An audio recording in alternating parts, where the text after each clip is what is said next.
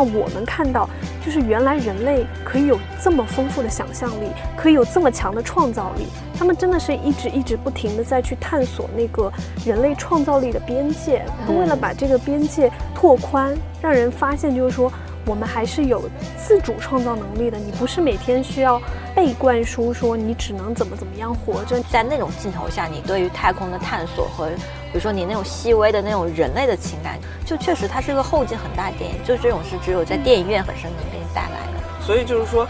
我们的注意力可以集中的时间，包括我们这个兴趣点，包括我们想要在一段时间内获取的信息量，它的确是慢不下来的。它只能加速，它很难回去。技术先塑造了人的感官体验，然后感官体验再塑造了电影人的创作，再塑造了内容。在我看来，不是一个很好的循环。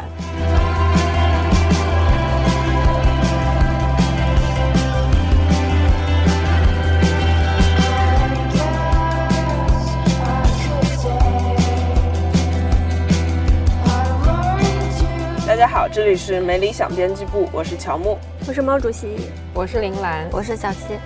我们这一期决定来聊一聊电影院这个话题，因为其实这个话题我们很早之前就想聊，但是因为当时也有很多人在呼吁，希望电影院尽快回来，然后我们也觉得等我们录完了再播出来，电影院肯定已经回来了。万万没想到，这个疫情一波未平一波又起，电影院近期回来也不是很可能了，所以我们就决定从我们的角度来，不是那么专业的聊一聊。我们跟电影院的故事，因为我们之前也有过一个选题叫做“都市避难所”，很多人就说他的都市避难所就是电影院。电影院在很多时候都给过我们一些抚慰和一些支撑吧。所以，我们先聊一聊几个问题。第一个就是你第一次去电影院看的电影，这就要讲到很久很久以前。其实我也不太记得，我感觉是小学的时候，就是学校组队去看什么刘胡兰之类的那种爱国片。你们呢？我应该是那个，也是学校组织，但是就是一个什么防火教育片。我我应该是。哈利波特与密室，当时大家就所有家长都觉得啊，哈利波特是一个非常适合带小朋友去电影院看的影片。结果现在回想一下，其实它就很克苏鲁，里面有什么滋儿哇乱叫的那个曼德拉草，然后呢，一个教授背后的光头上长了一个人脸，对，然后还有什么奇怪的大蛇呀，然后还有乱七八糟的。反正当年我记得很清楚，就是我身边的小孩叫此起彼伏，每隔那么十几分钟就不断的有家长带着小孩就出去了，因为小孩实在是哭崩溃。我要先那个声明一下，就是我有点记忆不清楚了，毕竟我也年龄是吧，到了一定年龄了，有点记不住了。但我自己的感觉是我第一部看的应该是《铁达尼号》，就九八年左右上映的。然后那个时候我就七八岁吧，对，提早受到了性 教育。对，然后那个时候好像真的是一刀未剪，因为我实在对于。那个裸露镜头，以及那一只手在那个车里面还是什么里面，然后在那个玻璃窗阴影的玻璃窗上，然后一把贴住了，对我的童年实在造成了美好的阴影吧，所以记忆实在太深刻了。嗯，对，这是我自己对那个电影院的。比较早的一个记忆，但至于是不是浪漫化的，我还真的有点想不出来了。只是比较感慨的是说，那我们那个时候的电影院上映的还是一刀未剪版本。这个在今天，就是一二年的时候，《铁达尼号》不是在国内又复刻重映了嘛？然后那个时候我听过一个，也不知道是段子还是真实的，就说为什么要剪掉那个裸露镜头嘛？就除了我们理解的这种不能露点啊、黄色啊什么之类的，听说是因为。某部门在审片的时候，因为它是那个 3D 版吧，还是反正就是那个重映的那个，应该是 对，反正就是立体版的。然后据说在裸露镜头出现的时候，有人莫名的伸出了手，所以大家说为了青少年考虑，又基于我国没有这个分级制度，所以就把那段剪掉了。我证这是个传说啊！我证明它那个三 D 效果真的非常好，因为我 当时看了三 D MX，然后我看铁达尼的第一版是在很小的，就是家里的电视屏幕上看的，直到看重映版的时候，那真的是扑面而来的一只手扑在了我面前的窗户上。没想到我的第一部电影居然是我的性启蒙，我还是个小女孩。非常有纪念意义。这样一说，我突然觉得，就是小时候的电影院其实还蛮奇幻，因为我突然想到，因为我是厦门嘛，嗯然后呢，厦门有一家很传奇的电影院叫思明电影院，它就是在那个中山路附近，然后是那种老城区，然后是一家非常老的电影院。然后那家电影院呢，我记得我初高中的时候，我们就特别喜欢小伙伴一起约去看电影，是因为那家电影院里会放那种 B 级片，就是各种各样的 B 级片，然后就是它是分它那个影院，因为是在街边嘛，然后它分好几个不同的地点，然后呢，看放 B 级片的那个地方呢，你就得从正门 走出来，然后走到旁边一个小巷子，然后上一个幽暗的那个楼梯，然后有一根布帘挡住，然后里面是一个非常非常小的一个放映厅。我感觉大概就可能连一就我们这个录音室差不多，就可能比这个再稍微大一点点，特别小的一个放映厅。然后就经常我就在里面看的是什么人皮客栈，什么哦可能也有《电锯惊魂》，然后还有什么就那些日本的惊悚片，什么《咒怨》啊、午夜凶铃》啊、什么《鬼来电》啊这种，我记得都是在里面看的。因为那个里面就是各种各样什么人都有，我感觉有点像早期那种录像厅，嗯。然后就反正挺就昏昏暗暗的，然后特别的 怎么说呢，是一个特殊的存在，特殊时代的产品，就很像当年的那种录像厅，然后给你放一些那种擦边球的电影或者是三级片之类的。当年觉得啊，三级片怎样怎样怎样。我后来我去香港的那年还就是去看了三级片，就是当年对三级片的想象就是什么。三 D 肉蒲团 什么乱七八糟的，然后结果去那儿之后，我其实就去看他那个猩红庄园，然后他的那个应该有一点点暴露，其他的是血腥，就是他那边其实三级片应该就是 R 级吧，嗯。你有这些都会算，《红海行动》也是三级片，然后 那里面就是啊什么都没有，就是我甚至还就是很有仪式感的刷了我的代表我成年的学生证，然后啊什么都没有，就是有点落寞。嗯，第二个问题，在电影院里哭的最惨的一次，我感觉最近一次好像是看《少年的你》，其实也没有哭得很惨啦。你们呢？我印象最深刻的就是《狼三》，就是《金刚狼三》，但那个我不是在电影院爆哭，而是就那个给我的伤害，就像是你在街上被车撞了，然后撞的时候就撞完了之后你没事儿，然后你爬起来走了，走了一半儿忽然内出血死了。他给我的感觉就是我在电影院被他撞了，然后我就嗯，身边人就是有哭的，就是身边真的有姑娘哭的像那个电视剧里先失恋又淋雨又去宿醉的女主角，就满脸都是什么眼线啊睫毛都下来了。然后我不仅镇定的走出了影院，还和我朋友去吃了个饭，回了家，洗完澡躺在床上一闭眼，然后哦，他们的船也没了啊，他被葬在了河边啊，以后没有变种人了，老外都不知道什么时候就死了。然后就是那一晚上，我真的就没有睡着觉。没事，有平行世界都会复活的。好吧，上一部就是那个华裔导演拍那个《别告诉他》那一部，就是讲那个奶奶，因为他是一个华裔导演观察中国家庭的一个视角嘛，其实你会有很多的感触，而且作为一种稍微有一点点偏外来者和切入视角，你看到了很多你日常中一些没有意识到的东西，然后他就就戳中泪腺，大概。其实我在人前哭的最惨的一次，不是在电影院，是嗯当时那个《爱乐之城》在电影院上的时候，我们没去看。后来我在飞机上把它给看了，哦然后看到最后，就是整个人哭崩了。然后我正在我哭崩的时候，那个空姐来送餐了，她以为我发病了，爱乐之城有哭点啊，就是最后他那个闪回我知道啊，那个可以哭的吗？就是哎，就是有一点点就觉得有点惋惜吧。嗯对，就可能奇妙的戳中了我的哭点。嗯，哎，那你是因为什么哭过呢？前提是因为我真的有点忘记，我就是上一次在电影院为什么哭，然后以及为了哪部片子哭。我是一个在电影院那个环境中就容易泪腺严重发达，就是我连看什么《无名之辈》啊，看什么《阿丽塔》都会哭的人。就印象中有一次。就有点记不住那个片子到底是什么了，但就记得自己在电影院哭的稀里哗啦，然后拼命的在那就是整包纸巾用完了。后来就跟我男朋友回忆提醒了一下，我男朋友说可能是复联三 或复联四，然后我就想说，哦，好了，是我泪点比较低。现在想一下，有点真心错付的感觉。对对对对对，但我就是那种在电影院环境下特别容易，你知道吗？情绪泛滥的一个人。我不知道是不是因为。在那种环境下，你会完全全身心的投入到荧幕上，所以我对《拉拉链》的我就没有感觉啊，因为我《拉拉链》是在电脑上面看的，我当时就记得我吃的很开心，然后还在那就是你知道吗，翘个脚在那 差点就抠脚，然后在那想，嗯，为什么大家觉得这部很好看？为什么大家要哭呢？对，那个真的要电影院看很好看，因为它本来就是一个那种，就它是一个歌舞片嘛，所以你肯定知道它不是你的现实生活，所以你就要去看那个效果。说到哭戏，我记得有一些电，你们有经历过那种电影院门口会发纸巾给你的吗？我没有。哦，《寻梦环游记》对对对，《寻梦环游记》我记得发了，真的是的。而且《寻梦环游记》还有一个不知道是不是江湖传言啊，就是说当时这个片儿的档其实它不一定能过，就是迪士尼也没有做准备说它真的能在中国过，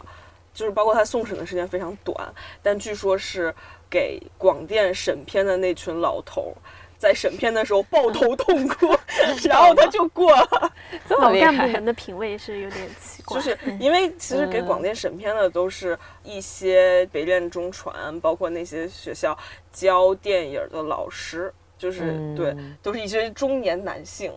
所以你想，他们 是，而且他们，然后他们就因为那个哭了。对，就是他们审片的时候其实是很枯燥，因为我有一个我们影视课的老师就是给广电审片的，然后他就是说很枯燥，因为他们审的百分之。七八十的片子我们不会看到，就在他们那儿就过掉了，因为他们那么爽，那还枯燥，对，就很烂，因为就很烂。他们审的也不是进口片啊，那那也是，就是国产片，就是进不了院线标准的国产片。然后他们要当当工作一样，一秒都眼睛也不能眨，就把它给审完，还要写小作文来说啊，为什么它不 能过，就很痛苦。有道理。但比如说像《寻梦环环游记》，我当时没有像想象中哭的那么惨，因为我所有就是身边看过《寻梦环游记》的朋友，就都发朋友圈说真的太好哭了什么的，然后。可能因为这个，就把我的那个泪线、泪点设的比较高，然后反而就是后来看也哭，但是没有那么的惨烈。对，我记得很清楚，那个我看的时候，最后散场的时候，旁边这边坐着一个应该是男大学生，那边坐着一个中年男生，两个人都哭，就是在那儿还在抹眼泪，没有没有缓过劲儿来起来，我就出不去，然后我就只能坐在我的座位上等着他们俩哭完。好的，那我们就无缝衔接到了下一个问题，就是你看的想要中途离场，或者在看的时候中间睡着的影片，那真的是有稍微有点多。天哪，你的要求这么高的吗？就是会就是啊不行就直接走了？不是，应该是说中途睡着的会有点多，但是直接走应该也会比较少。如果是那个电影我会直接走的话，我应该买票之前我会有预判，所以我就不会去看它。但是有一些真的就会比较容易睡着，非常。抱歉的说，当年看那个《银翼杀手二零四九》的时候，就是一个特别长的片，但是但其实它很好看，但是就是中间稍微有点困，然后就可能睡过去了几分钟吧。但是它对是一部很好的片子，是我对不起它。我也一样，我看了四九的时候差点睡着了，因为我是看的那个提前媒体场，然后前天还为了这做了很多功课，然后睡得很少，然后第二天就特别特别困，然后我就特别强忍着，感觉就是像那个《发条城》里面那个男主一样，然后强忍着眼皮，然后我就把它。看过去了，就是我也觉得还是，就尤其是他的摄影还是很好的。对对对，他摄影应该是拿奖了吧？嗯，是拿奖。然后就认为他是个好片，就是确实是挺容易。对他只要是作为一个科幻片，就是节奏比较慢一点，就它不是那种典型的科幻片。是。Anyways，你们有什么震惊、令人震惊？我 睡的是 BVS，就是蝙蝠侠大战超人那部片子。就是我对他也有一个预判，因为我之前看过扎导的《钢铁之躯》，我知道他后面很漫长。这部片子我甚至都没有找到任何一个人愿意陪我去看，我就自己去看了。然后。我在中间，它大概开始一个多小时，因为它那个真的很慢，就两边都是铺陈，然后铺陈那个色调又很暗，然后它的那个音乐又是那种低沉的那种交响乐，然后当时就哎呀，就真的不行了。然后它那个重点还是冬天，然后影院的空调开的还很热，我当时就是在中间，我一边又很困又很挣扎，因为我觉得我睡过去之后散场了都不会有人叫我，然后我中间大概就是在。挣扎中睡着了，可能十几分钟吧，后来又醒了。嗯，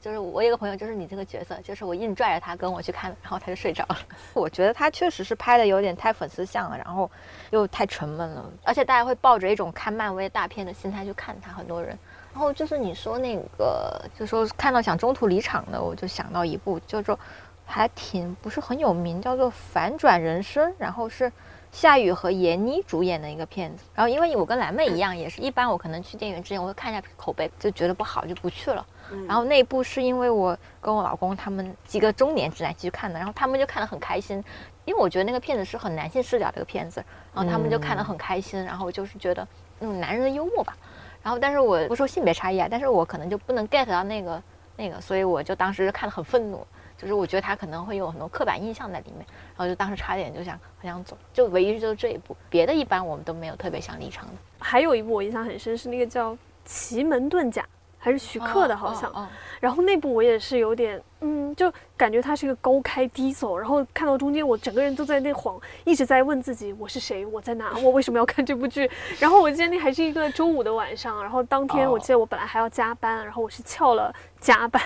然后去跟男朋友一起去 万达 CBD 看的，为了看那个 IMAX 场。后来真的是看到中途的时候，我整个人就。我为什么不回去加班？加班使我快乐，就一直在给自己洗脑，就？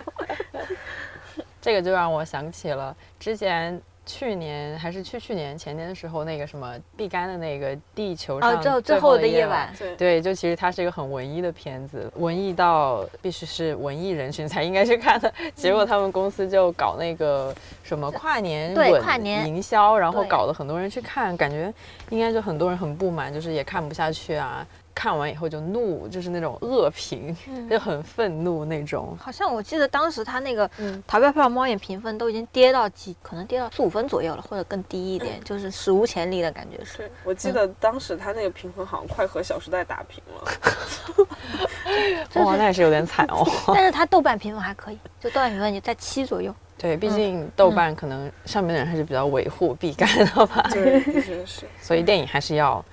对，是的 正确的给正确的人看，找到自己的受众群体就好了，不必要就是 非要大众化。对，嗯，主要是他那么着，可能也是因为他一个文艺片投资太大了。我记得当时好像是《路边野餐》得了奖之后，然后我就啊看到了希望，我们要给他投钱，然后去请汤唯。然后我记得他当时投了好像两千万吧，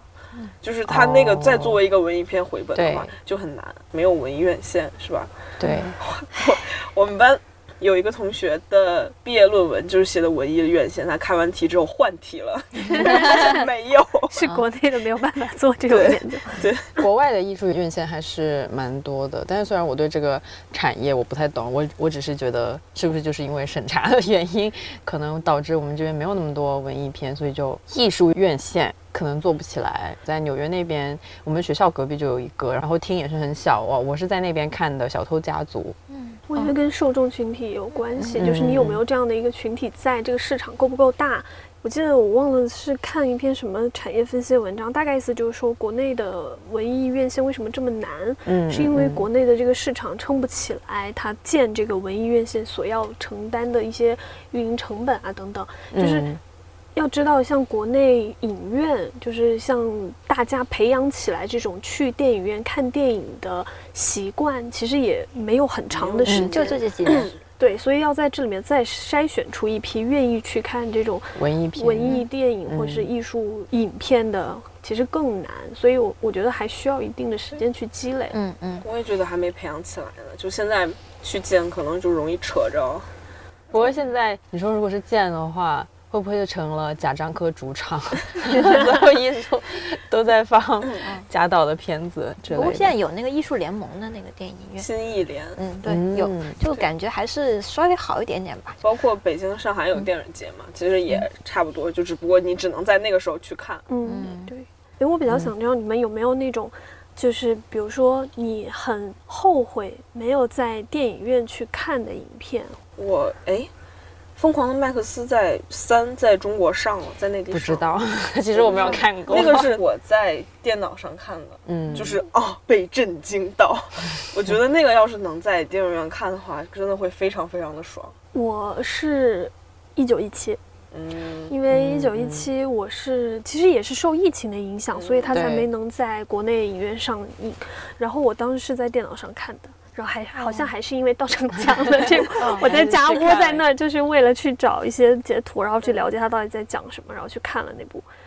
就是很强烈的感觉是，如果这部电影能在电影院上映的话，应该会效果非常的好。可能是因为我对那个诺兰的《敦刻尔克》实在是印象太深刻了。那部当时我在电影院看到，整个人就是可能愣了，就是电影结束，我可能还愣了很久，没有回过神来。就是他抛除了那种上帝视角之后的电影。真的就是太震撼了！我因为我也是敦刻尔克，让我印象特别深刻。我还当时特地刷了三遍。我就就是因为他那个，他给我的那种震撼，就是完全你是感觉到那种视听语言给你带来的震撼的那种新的尝试。嗯，他有多震撼呢？我看的时候，旁边那个哥们儿出去吐了，是因为晕镜头吗？对，因为敦刻尔克有一个镜头是跟着他从，就是他不是一直跟着，对对对对对。然后它还有那种上下转的那种镜头，就是像你打游戏一样那种。我也是，比利林恩是我觉得我太庆幸去电影院看的那个一百二十帧四 K 版本了，因为当时只有那个博纳，就是优唐博纳有那个厅，然后也是票巨难买，而且特别贵，我记得是两百四一张还是多少一张，还是四百八，反正就非常贵的一个价格。然后我是还是从黄牛手上买的一个比较好的一个位置，然后我记得比利林恩给我那个。冲击的感觉是，当时不是有一个镜头，他们去那个给他们表演，然后有一个镜头是只对那个比利的脸，然后他流下来眼泪嘛。我当时就，你知道吗？是无意识的情况下跟着他，眼泪就这样滑下来。所以你知道那个画面的震撼感，就我觉得当时我的在电影院的感觉是，其实我没有意识到它的剧情是怎么样的，我也没有意识到那个画面是怎么样的，我只是完全跟着这个画面的情绪在感受。所以当时他流下来的时候，我自己眼泪流下，我还 后来还反应了一下，说：“哎，为什么我哭了？” 就这种感觉，你知道吗？所以，我后来后悔的是那个《双子杀手》，我没有去看。我也是，双子，我也我也后悔了。看，我看了，我驱车 往返两个小时去看了《双子杀手》，因为当时是我身边有人去。他就去普通电影院看了，说啊什么东西，然后我当时对他的剧情没有任何期待，嗯，我就说好，我去看一下他的技术，发现真的他是因为他的技术给大家的冲击太大了，所以他不能用剧情来吸引走你的其他注意力，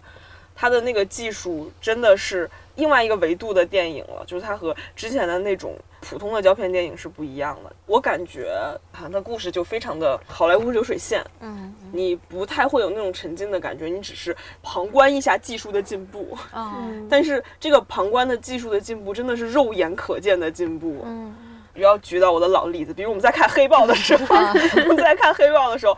呃，猎鹰打黑豹看得非常混乱。双子杀手，它其中最重头的一段打戏是在一个漆黑的墓地。你想一想，这个镜头如果在普通电影里面呈现的话，可能就是快剪，嗯嗯，然后呢正反打那么着，就是非常凌乱的，让你觉得啊，他打得非常激烈。但他不是，他的镜头切的也没有很多，然后呢，其实都在用一种长镜头来拍它。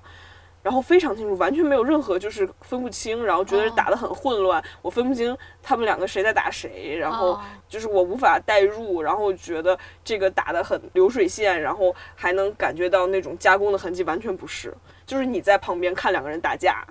就是你就很像你在现实中旁边看两个人打架，就是那种感觉。而且他那个做人，就是他跨过我们感会感觉的恐怖谷那一步，其实是很难的吧？嗯，对。但是他还是 OK 了。对。我觉得去电影院很重要的就是要看这种魔法。去电影院看这些技术，这是你在在家里面是看不到的，在你手机屏幕上什么是看不到的。电影院它原本诞生就是一个魔法，就是对于当年的人们来说就是一个魔法。因为最初应该是爱迪生好像是就做了一个仪器，它能够让一个人可以看到。Moving pictures 会动的东西，所以当时对于人们来说，这就是一个很大的魔法。然后电影院就慢慢的这样在发展起来。后来电视产生了，然后电视台上面播各种肥皂剧，大家就觉得我可以在家免费看免费看这些，为什么还要去电影院看？那个时候就其实就有很多人说电影院要灭亡了嘛，但是后来它逐渐就是十六比九和四和四比三给区分开，然后还有一阵出现过那种很宽的荧幕，但是现在那个好像被淘汰了。再包括后来的三 D 的《阿凡达》。对吧？阿凡达其实也是我们能见证到的一个非常珍贵的一幕。嗯，我反正也是印象很深，就是第一次看阿凡达，第一次感受到 IMAX 的神奇。就是当时你真的觉得它在潘多拉星头上面会飞的那个小，就是它要飞到你脸上了，你想伸手去挡一下它。嗯嗯嗯。我记得有个很有趣的东西，就是后来不是 IMAX 这种技术已经很广泛应用了嘛，然后你也不会觉得太神奇。然后我经常在电影院的一个感慨就是 IMAX 做的最好的是它的片头，就是那个十九八七六五四，那个真的是怼到你面前，然后反倒是 IMAX 电影有一些就参差不齐的质量。后来因为很多都是拍的时候是。非三 D，然后转三 D 的嘛，然后他为了让你可能感受到啊，你花三 D 多出来那点票钱，所以他会拍一些那种刻意撩观众的欺骗性镜头，就是他你没完全没有必要那么拍，但是突然就有一个东西向你脸上吐口水，然后呢，突然一个车就从你底盘从你脸上压过去了，就是为了让你知道啊，这是三 D。然后除此以外，这个影片除这几个镜头以外的其他地方就三 D 做的奇烂，可能摘下眼镜之后发现字幕是三 D 的。嗯，哎，这样其实就可以说到为什么我们这么不一定是我们了，不一定是观众，而是说影人特别执迷于就是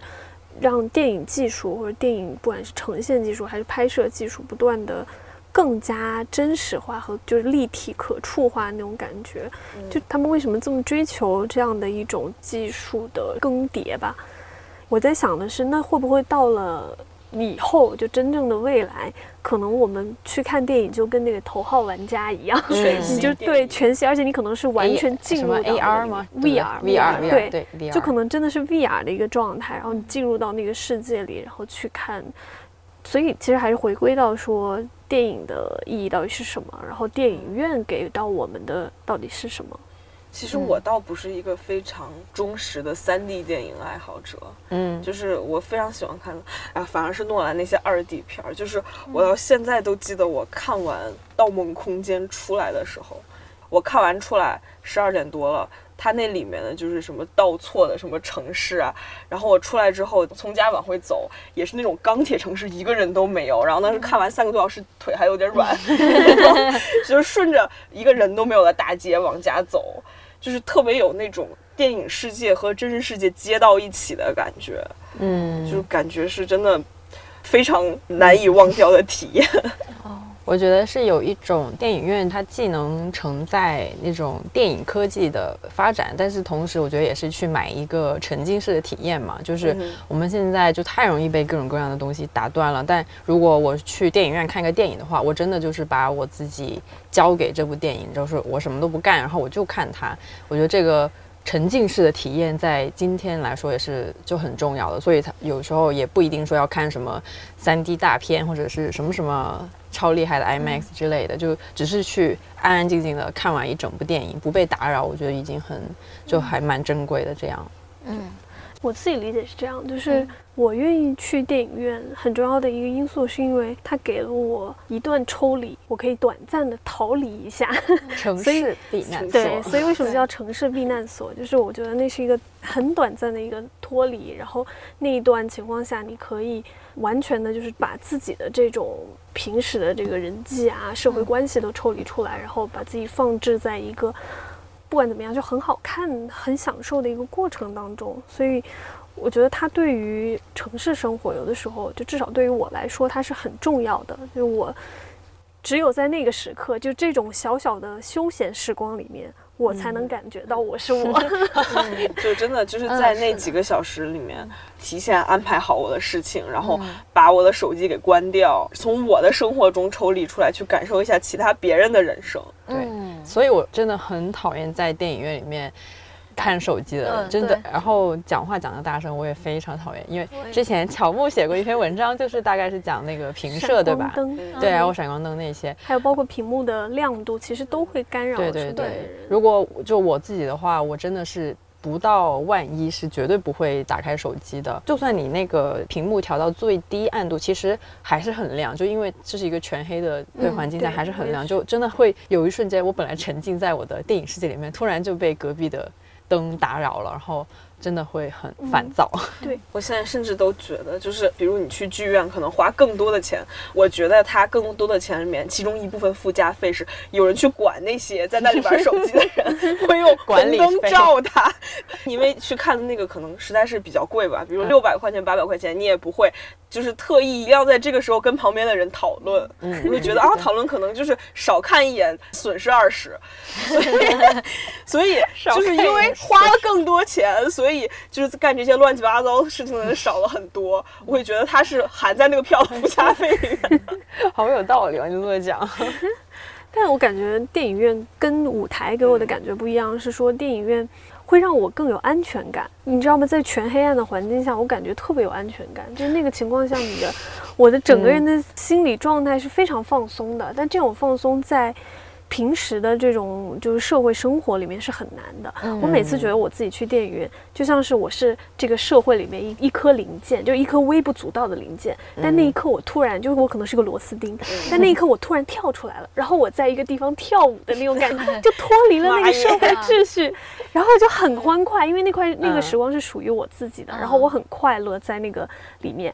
尽管就是过一会儿我还得回到那个位置上，就回到那个螺丝钉的位置上，但那一刻我是觉得我就是给了我一种暂时脱离秩序的快感。刚就是突然想到，就是说为什么这些导演也好，或是就电影从业者，他们这么爱去追求，包括技术的突破，包括不同的呈现嘛？就比如像李安导演这种，他到底在追求什么？后来我想，比如说像《阿凡达》也好，《盗梦空间》也好，然后《敦刻尔克》也好，这种完全不一样的一个，就是他们是为了让我们看到。就是原来人类可以有这么丰富的想象力，可以有这么强的创造力。他们真的是一直一直不停的在去探索那个人类创造力的边界。他为了把这个边界拓宽，让人发现就是说，我们还是有自主创造能力的。你不是每天需要被灌输说你只能怎么怎么样活着，你只能怎么怎么样。就是在艺术的世界里，他们相对来讲是比较自由的。不论政治环境情况下，艺术还是相对比较自由的。然后他们，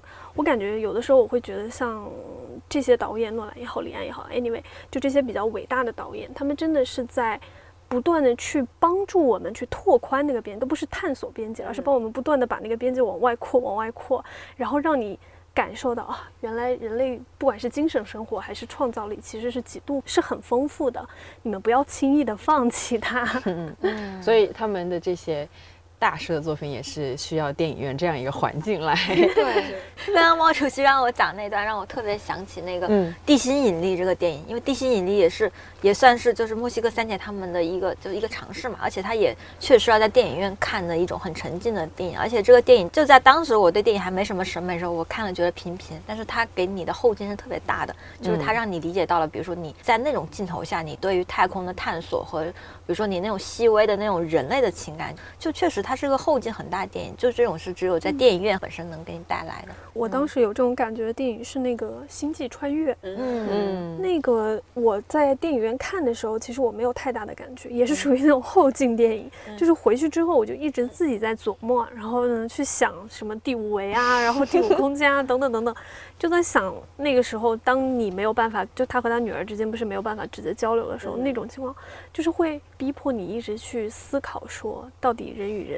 之间的那个界限，然后包括情感连接，包括空间和时间的这个落差是什么样的？我当时看《星际穿越》的时候，这种感觉也蛮深的。嗯，对，《星际穿越》也是一个剧场的电影，对吧？三个多小时。放在今天，就如果你假如说在什么电脑上面看啊，我觉得很多人都会忍受不了两三个小时一直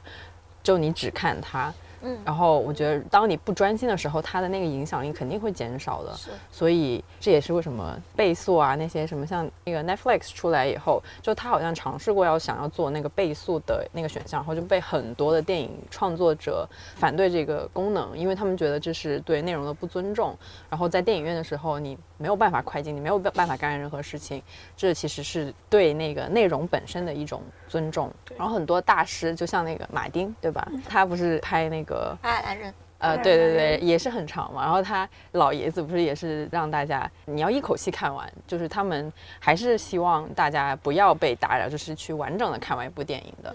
虽然是 Netflix 投资的，对啊，他当时说他有这个倍速这个功能，就是他又在支持电影，他又在投钱拍电影，然后同时又在毁掉电影。啊，是，没错。就很矛盾，没办法，你现在只有这种大的互联网公司有这个资本。然后，但是但是他们做出来的电影肯定是要适应互联网的这个播放环境的。这个让我想到我们之前一个讨论，就说关于倍速这个事情，就是是不是技术在改变人的感官，所以我们需要更快速、更密集、更大量信息的一个内容，嗯，这样才会能够吸引我们的注意力。因为你很难否认的一点是说，我们的注意力其实是在不停的被切割嘛，尤其在这样的一个技术环境下，当你不断被切割的时候，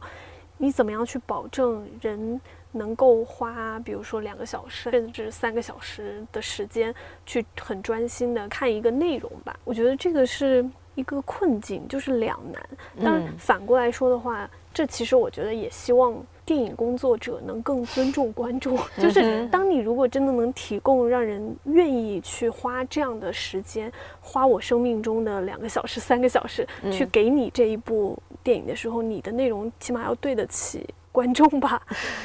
就是像我之前，我一直觉得自己是一个对这种烂片容忍度很高的人嘛。但是我这两年也的确越来越有感到，比如你在电影院看到可能也不是烂，就是不是那么好的片子的时候，它有一些无聊的剧情的时候，你越来越容易感觉到度日如年。嗯，就是甚至就是啊，我实在是有点想把手机掏出来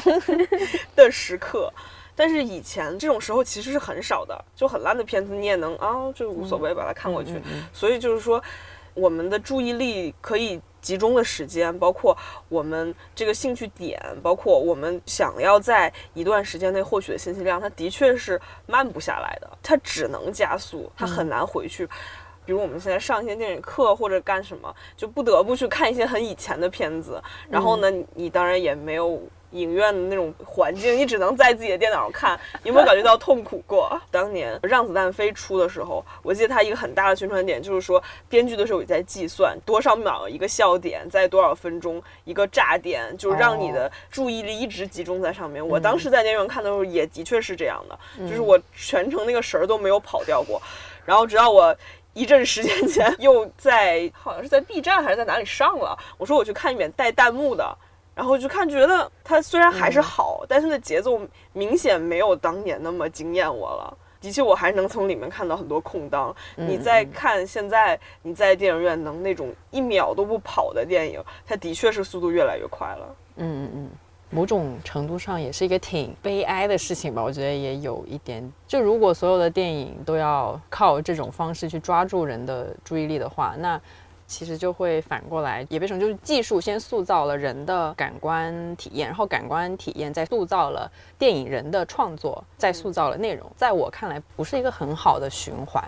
嗯，所以可能这种时候就需要有什么艺术院线啊来保证一些，就是该看的人去看的那种东西吧。可能我们现在回忆起以前的电影，它给你那种好的感觉，很多时候是就它跟你产生过的一种链接，就包括你在那个情境下你的一些感受，包括你经历的一些事情，在它上面，你感觉到了什么一种复刻，一种解答，所以它在在你的印象中有非常高的地位，或者是一个非常好的印象。因为你这个让我想到，就是我们现在去怎么去看什么样的内容是好或者不好，不单是电影吧，就任何所有就是与内容相关的，就是与呈现出来内容相关的东西，我感觉很不好的一点就是说，好像大家都很强烈的想要去找共识，或者是说找共鸣，他们一直在找一种情绪，然后那种情绪是说我的某种情绪需要通过。电影也好，或通过某种内容来传递出去，这个才是我认为值得我花时间去看的内容。就是感觉他期待的已经不是你坐在那儿被电影惊艳，对，他是希望在电影重塑一下你的想法。对，然后自己感到满意。但我忘记是谁说的，就是说，其实你在比如你在文学作品和电影里面找到啊，这就是我想说的时候，其实他什么都没有给你带来，嗯，只不过他把你已经有的观点给你重复了一遍，就哦，天哪，好电影。但其实电影的作用不是这样的。嗯，对，贾导说过一句话嘛，我印象特别深，是说，是他近年来的一个感触，是觉得他对于寻找共识已经失去了兴趣，因为他觉得任何极端的观点，或者是能够形成强大共识的内容或观点，里面都有一种暴力性存在，就是强迫你去接受。哎，你们是看首映吗？我看过。我讲一下我非常印象深刻的首映，就是我第一次看首映是去看《哈奇夏》。那个时候是我初三的暑假，之前的《哈利波特》也都是和朋友一起去电影院看了，然后我当时就意识到 突然突突然北京《哈利波特》继续。对，然后我当时也不知道之后会有神奇动物在哪里，我就觉得真的是最后一部了，嗯，然后呢买的首映票和我同学去看，首映式当时有很多《哈利波特》。论坛的人包场，嗯，然后还有还有就是死忠粉丝，然后穿着什么魔法袍子，戴着帽子，然后围巾就去了，嗯，等我们进去看到最后的时候，印象非常深刻的就是我旁边的那个姑娘，我不认识她。然后她就突然趴在我肩膀上哭了，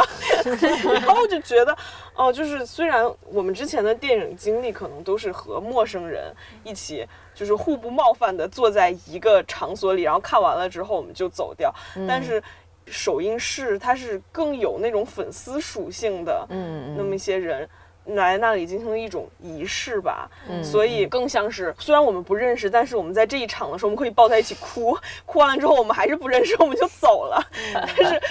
这一场其实给我留下的印象是很深的，包括我记得散场了之后，应该是。两三点，我和我同学就在走回家的路上，还在立交桥下看见了馄饨摊儿。那是我这辈子第一次看见这种东西，我到现在都不确定是不是我的 我的幻想。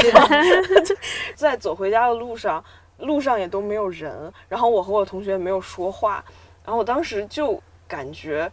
之前《哈利波特》都是别人陪我一起去看的，然后那个时候正好也是初三嘛，很多之前的同学分到了不同的班，分到了不同的学校。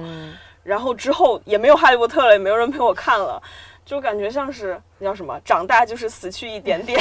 就感觉这部分从我的生命里就是过去了。然后这可能就是我非要去看这一场首映，然后现在记他记得很清楚。嗯嗯，就首映它有一个挺有趣一点，就是它会有很多掌声。就一般看电影，我们可能看到精彩的，可能就在心里面会觉得挺好，或者触动到我，但是一般你不会鼓掌。但是看首映的话，一般他那种粉他会为里面那种精彩镜头而鼓掌，就是有这个粉丝属性嘛。是的，比较印象深的就是海王那一场，就因为海王是温子仁导的，然后它里面不是有一场那个很克苏鲁的那一场嘛，就是那个海怪通打起来，然后那一段当时。就记得很深刻，然后电影院里面就是 DC 和海王，就温子仁的粉丝就在那一段就鼓了好几次掌，感觉到一种共鸣吧，或者就是说大家一同喜欢一种东西的一种那种热烈的心情。嗯，我看过比首映粉丝属性还强的就是粉丝包场啊啊，因为当时 X 战警和那些就是漫威，它是有粉丝包场，就相当于我看那场应该是逆转未来，嗯，他当时已经。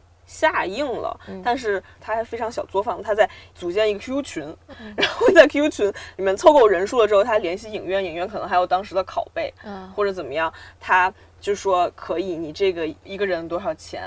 然后呢，如果这个群里还会有一些画手或者怎么样，他还会做一些什么明信片啊、小扇子呀，然后他提前去做一批，等你到现场的时候，每人发一个，就是纪念场纪念品。那个就不光是粉丝属性了，就像在看球赛一样，就是你看这种电影，如果是就是你是粉丝，你去看续集的话，你可能就会对他有很强的感情，然后你可能看到一些情节的时候，你想大叫或者怎么样，但是害怕扰民。对对对，就在粉丝上面不会这样，大家互相扰，是是是，就是谁比谁都更扰。比如出现大叫出来各种梗，嗯，真像真的像是在看球赛，不太像是在看 电影。是。电影院作为一个城市空间，我觉得是很重要的。很多一些城市主题的电影，然后它都会包含电影院的这个情节。那你们有什么就是在北京或者在之前的城市很喜欢、经常去的电影院吗？我刚不说了吗？私营电影院可以看 B 级片的那个。可以。你那个还存在吗？前两年回厦门的时候，我还特意去找过，好像是在，但是他已经不播那种 B 级片了，就有点可惜。有点可惜，转型。就他好像会播那些，就是不是很主流电影院会放的那些片子，比如说那种小众的，反正也比较 B 级，但有点像那种网络电影的感觉，他就会放这种。唉，失去了它的光彩。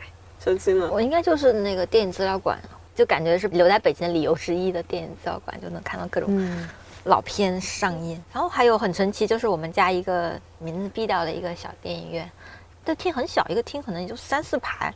所以人很少。它有很多个厅，就你经常。能在里面看到那种，比如说快下线的一些好片子，可能来不及去看的，但是你知道他那一定会有，他就能够给你提供一种安全感，就是你知道你可以不用那么着急说去赶一些片子，你在那你都能看到。我觉得可能是跟他那个院线经理选片有关系吧，音乐经理，因为本来我肯定不会认识那里面的那个人嘛，在这种时候你反而好像跟他的有一点共鸣，因为他总会选一些，不管是说像什么别告诉他呀、理查德朱莫的挨个这种。小众的好片子，但它就是这个电影院，它总会有来上，然后你就会给你提供一种很特别的感觉，就是这种小电影。院。我的话可能就是我们家旁边的华星吧，就是我之前一直感觉我对它的喜欢有很多时间滤镜在，因为的确是从小就在那儿看电影，然后包括他在以前还出过那种四部连看啊，就可以一路看到天亮的那种，是很神奇的经历在那里，直到。之前是我去那儿看嘉年华，嗯，他给我印象很深的就是我那一个小厅里面的人，几乎百分之八十的人都是等放完所有字幕才走的，嗯嗯，然后觉得啊，这真是一个好地方。哎，我比较想知道，就是因为刚才蓝妹说，觉得就是一座城市是不能少的电影院嘛，嗯，但是其实疫情影响下，很多电影院要不就是关张，然后至今也都没有复工。对你们，你们觉得有什么影响或者什么遗憾吗？就是大概疫情我在家待的第一个多月的时候，我就非常的想去电影院看点什么了。嗯，我也是，那时候感觉我真的是这五六个月来，然后没有电影看的一个很强烈感觉是好空虚啊，所以就一直在找那些就是。片子就是网上能看的一些片子去看，我还记得疫情期间我还在头条戏吧看了《囧妈》，哦我也 是，我也是在上面看，我还特意去研究了一下他的黑客，因为我真的不能容忍在手机那么小的屏幕上看它，我还专门搞了一个，对的，弄到我的电脑上。好像插了一个什么线，然后呢，一个神奇的方式弄到我的电脑上，然后把它给看了，但是也没有怎么样感觉。我感觉如果它不是线上的话，它不在我的贺岁档的要看的电影的排列里面，就我应该会先看女排，再看浩然弟弟，然后 然后还有什么东西来着？紧急救援啊，对，然后再看紧急救援，然后就没有了。我是这样打算的，没有把囧妈放在眼里。我也是，我当时特别想看是《唐探三》，也是浩然弟弟，浩然弟弟，然后。那个女排夺冠，对女排特别想看。我主要是想看黄渤，而且我觉得如果婚姻故事我能在电影院看的话，可能我也是。当时也是想着要上去。也是爱尔兰人不是据说也要引进嘛，然后也是因为疫情全都那个全都没了。嗯，唉，我觉得没有了电影院，可能就跟疫情不一定有关系。但是如果说一个城市没有了电影院，那暧昧的人要去哪里确定关系呢？不是很多都是吗，就是我也不是很多都是在电影院里面牵手吗？对，然后就是本来就是暧昧，然后哎，我们去看电影，就可能就是这样碰一下，然后那样碰一下，然后就哎，然后就抓住，并不是，不是，真的不是，是不是是不是个人经历的原因？很多特别期待，比如说什么一九一七这种，你觉得必须要在电影院看的片，你就看不了了。就是你每次看到他讨论的时候，你就会心里面你觉得缺了什么，有点遗憾。我觉得就是电影院嗯倒闭之后，确实可能对于日常生活你不会觉得有太大的影响，也不会觉得怎么样。但如果你稍微停下来，就是不去干一些比如说日常生活的事情，当你有一个空闲时间的时候，你还是会觉得少了点什么。嗯。我记得前两天看